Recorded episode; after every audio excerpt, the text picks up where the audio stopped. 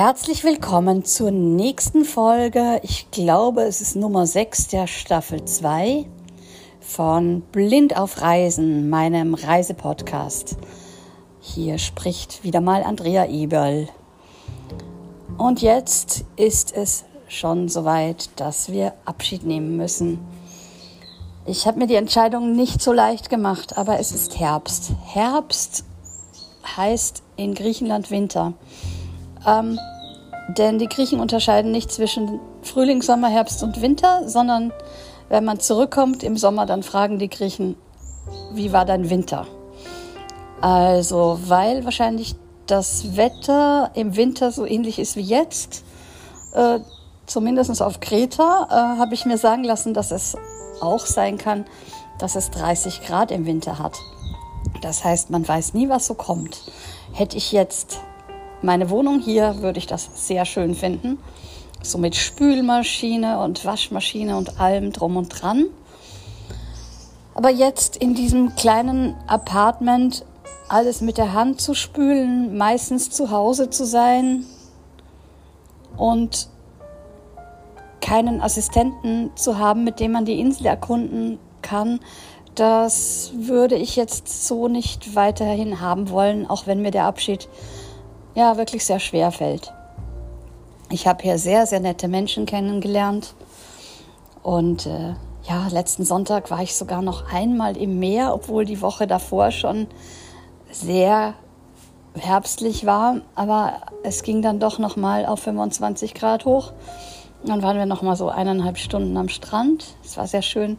Ich sitze jetzt auch in der Sonne. Sie kommt gerade so ein bisschen zu mir auf dem Balkon.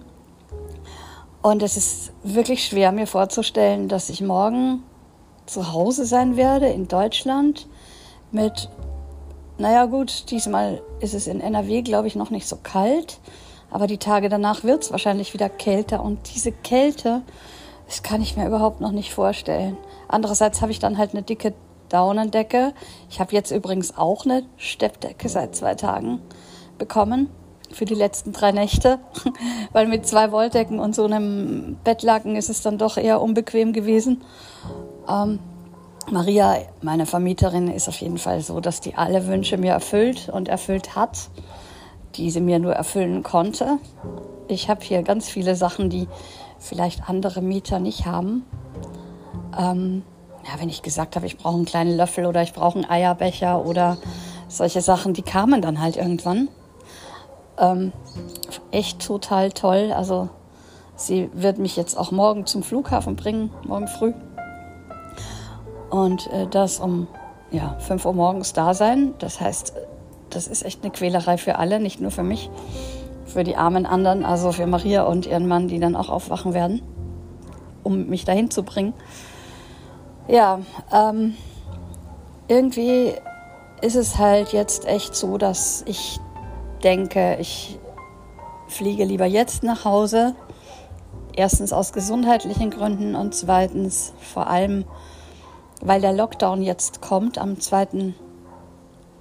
Äh, November, also übermorgen. Und ähm, man dann ja auch nicht weiß, wann man zurückfliegen könnte. Ich hatte den Rückflug intuitiv schon vor zwei Wochen so geplant, eben weil mein Magen Probleme macht.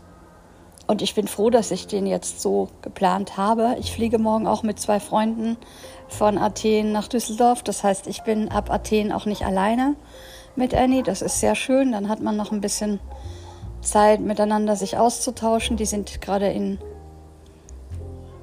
Alexandropoli und Umgebung, Richtung fast schon in der Türkei. Und die fahren heute nach Athen und ja, oder fliegen heute nach Athen, ich weiß es gar nicht, wahrscheinlich fliegen sie, ähm, um dann morgen auch zurückzufliegen. Und dann haben wir uns alle und die wohnen ja auch weiter weg von mir. Das heißt, wir sehen uns ja auch nur so zweimal im Jahr, wenn überhaupt. Insofern habe ich da den, Buch, den Flug umgebucht von Freitag auf Sonntag, um mit den beiden zu fliegen, weil das eben auch mehr Spaß macht und mehr rockt. Ja, und ich freue mich andererseits natürlich auch schon auf zu Hause, weil meine Wohnung ist frisch gestrichen worden. Meine Mitbewohnerin erwartet mich schon freudig. Ich hoffe freudig. ähm, Und ich bin gespannt, was da jetzt auf mich zukommt. Zu Hause. Ja, und ähm, Annie also und ich haben dann wieder Bordsteine. Also weil Bordsteine vermisse ich hier sehr. Das ist wirklich ein Problem auf Kreta, zumindest hier in Chersonissos. Ich habe mir sagen lassen, Kreta hat sehr, sehr viele äh, verschiedene Facetten. Das heißt, du hast sowas wie Jamaika auf Kreta oder du hast eben sowas wie diese kleine Stadt, wo ich hier bin, auf Kreta. Also Kreta würde ich sehr, sehr gerne im Sommer erkunden. Vielleicht mache ich das im nächsten Jahr, dass ich nächstes Jahr äh, nicht auf Samothraki bin, sondern direkt auf Kreta und da auch bleibe. Mal gucken, ich hoffe, dass ich dann gesund bin, dass uns Corona keinen Streich spielt, aber das hat es ja diesen Sommer auch nicht getan.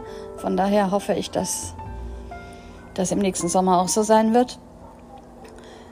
Denn die Freiheit ist grenzenlos, wenn man im Meer schwimmen kann. Also ich brauche das Meer, ich brauche die Sonne, ich brauche all das. Das sind Dinge, die man in Deutschland eben nicht so hat wie, also das Meer schon, aber dann ist es da schneller kalt.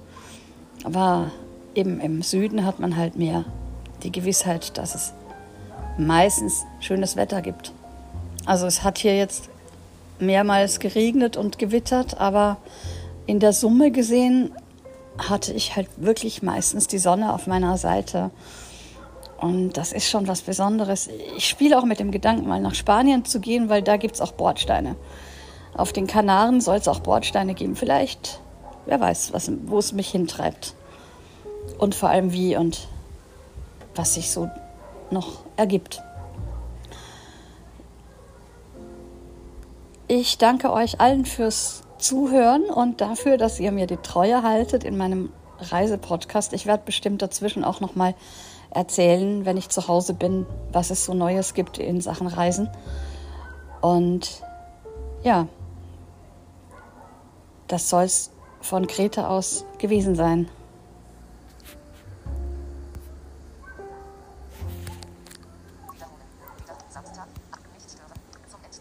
Seite 1 von 2 zum Endsternenmond